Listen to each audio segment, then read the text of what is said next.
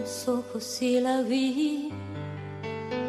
Estaba linda como siempre, las primeras luces del día la invitaban a cambiar como el Ahora, en Tropezón de Radio, la columna de Mo sobre curiosidades, rarezas y personajes porque dicen que existe otro Buenos Aires no tan conocido. que la aman como yo,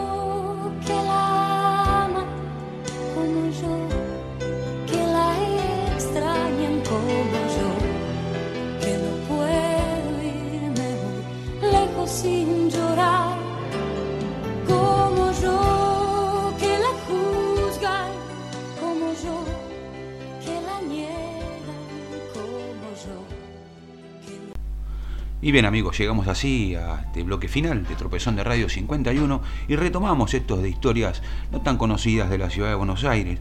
Hoy voy a hablar de un tema que quizás eh, le interese le gusta, porque yo sé que le gusta al amigo Pide. Vamos a hablar del ajedrez.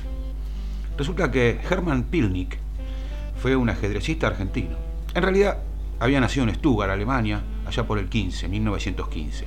Pero cuando era adolescente, su familia se radicó en nuestro país y adoptó luego la nacionalidad argentina. En su país natal, Pilnik se dedicaba al ajedrez y continuó con esta ficción también en estas tierras. Fue campeón argentino en 1942, 45 y 58 y nombrado gran maestro por la FI de la Federación Internacional de Ajedrez en 1952. Integró además el equipo subcampeón que representó a la Argentina en la novena Olimpiada de Ajedrez en Dubrovnik, actual Croacia, en 1950. Contento con el subcampeonato, el presidente Juan Domingo Perón invitó al equipo olímpico a una recepción para conocer a los ajedrecistas y de paso brindar por el título obtenido.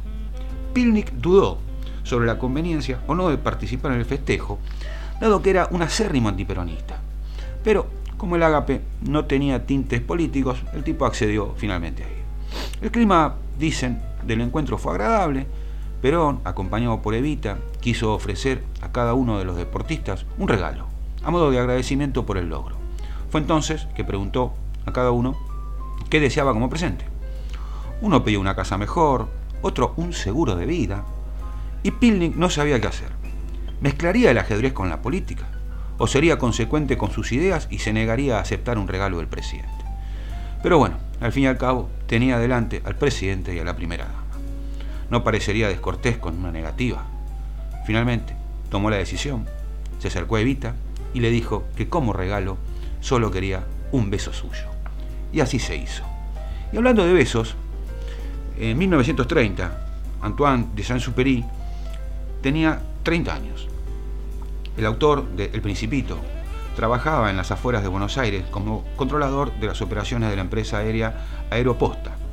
Era joven, francés, con un importante sueldo y piloto de avión, algo poco común para aquellos años. Saint-Supéry era muy admirado por las mujeres porteñas. Sin embargo, el tipo no encontraba compañía femenina que lo consolara en esta ciudad tan lúgubre como le escribiría a su madre en una carta. Dos de sus amigos ya se habían casado en Buenos Aires. Él se sentía solo y deseaba encontrar a la mujer de su vida. Así llegaría a septiembre y el encuentro tan esperado por el aviador. Había llegado a la ciudad la salvadoreña Consuelo Suncín. Era la viuda del escritor guatemalteco Enrique Gómez Carrillo. En el barco que la traía hacia Buenos Aires, Consuelo había conocido al escritor y crítico francés Benjamin Cremieux, que venía al país a brindar una serie de conferencias. Cremieux la invitó a una de sus disertaciones y allí le presentó a Saint-Supéry, quien no pudo evitar sorprenderse por la baja estatura de la joven. Ella escuchó cuando le hacía ese comentario al escritor y decidió marcharse ofendida silenciosamente. El aviador entonces corrió en su búsqueda y se lanzó y le lanzó una frase que Consuelo recordaría por años. Pero no se va a ir, ¿sabe? Yo soy un oso grande. ¿No quisiera domesticarme usted?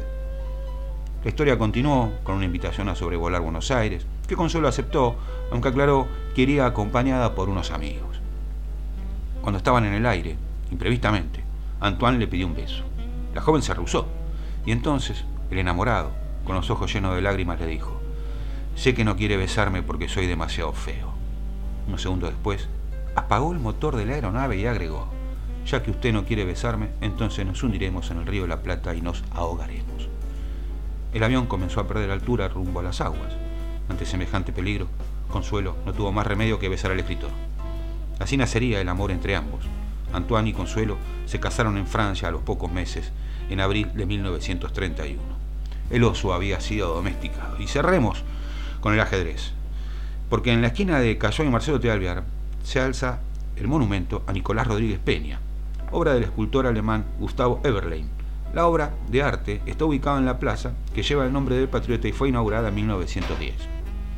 Hasta hace algunos años podía verse en la parte trasera del pedestal un alto relieve en el que se observaba al penúltimo virrey del Río de la Plata, Baltasar Hidalgo de Cisneros, frente a un tablero de ajedrez. En realidad, según coinciden varios historiadores, su juego preferido no era ese, sino los naipes. El exgobernador bonaerense, Martín Rodríguez, cuenta en sus memorias que el 18 de mayo de 1810, él mismo y Juan José Castelli fueron comisionados para intimar al virrey a que cesara el mando y que convocara un cabildo abierto para tratar la situación en que quedaba el virreinato después de los hechos que se producían en España. Resulta que cuando llegan a la casa de Cinero lo encuentran jugando las cartas con el brigadier José Ignacio de la Quintana, el fiscal real audiencia Antonio Caspe y un tal Guaycolea, que aparentemente era el edecán suyo. Castelli entonces se dirigió y le dijo, Excelentísimo señor, tenemos el sentimiento de venir en comisión por el pueblo y el ejército, que está en armas, a intimar a vuestra excelencia la cesación en el mando del virreinato. Te imaginas, los presentes se pararon todo al oírte la afirmación, se levantaron sus asientos, se envalentonaron y Cisneros, lleno de ira hacia Castelli, le espetó en qué atrevimiento era aquel que cómo se atropellaba la persona del rey que él representaba. Castelli, tranquilo, le contestó, no se acalore. Fue Rodríguez entonces quien tomó la palabra y le dijo, Señor, cinco minutos es el plazo que se nos ha dado para volver con la contestación. Vea vuestra excelencia lo que hace. Salimos de allí y nos dirigimos a la casa de la reunión diciendo, Señores, la cosa es hecha. Cisneros ha cedido de plano y dice que hagamos lo que queramos. Nos empezamos a abrazar, a dar vivas, a tirar los sombreros por el aire.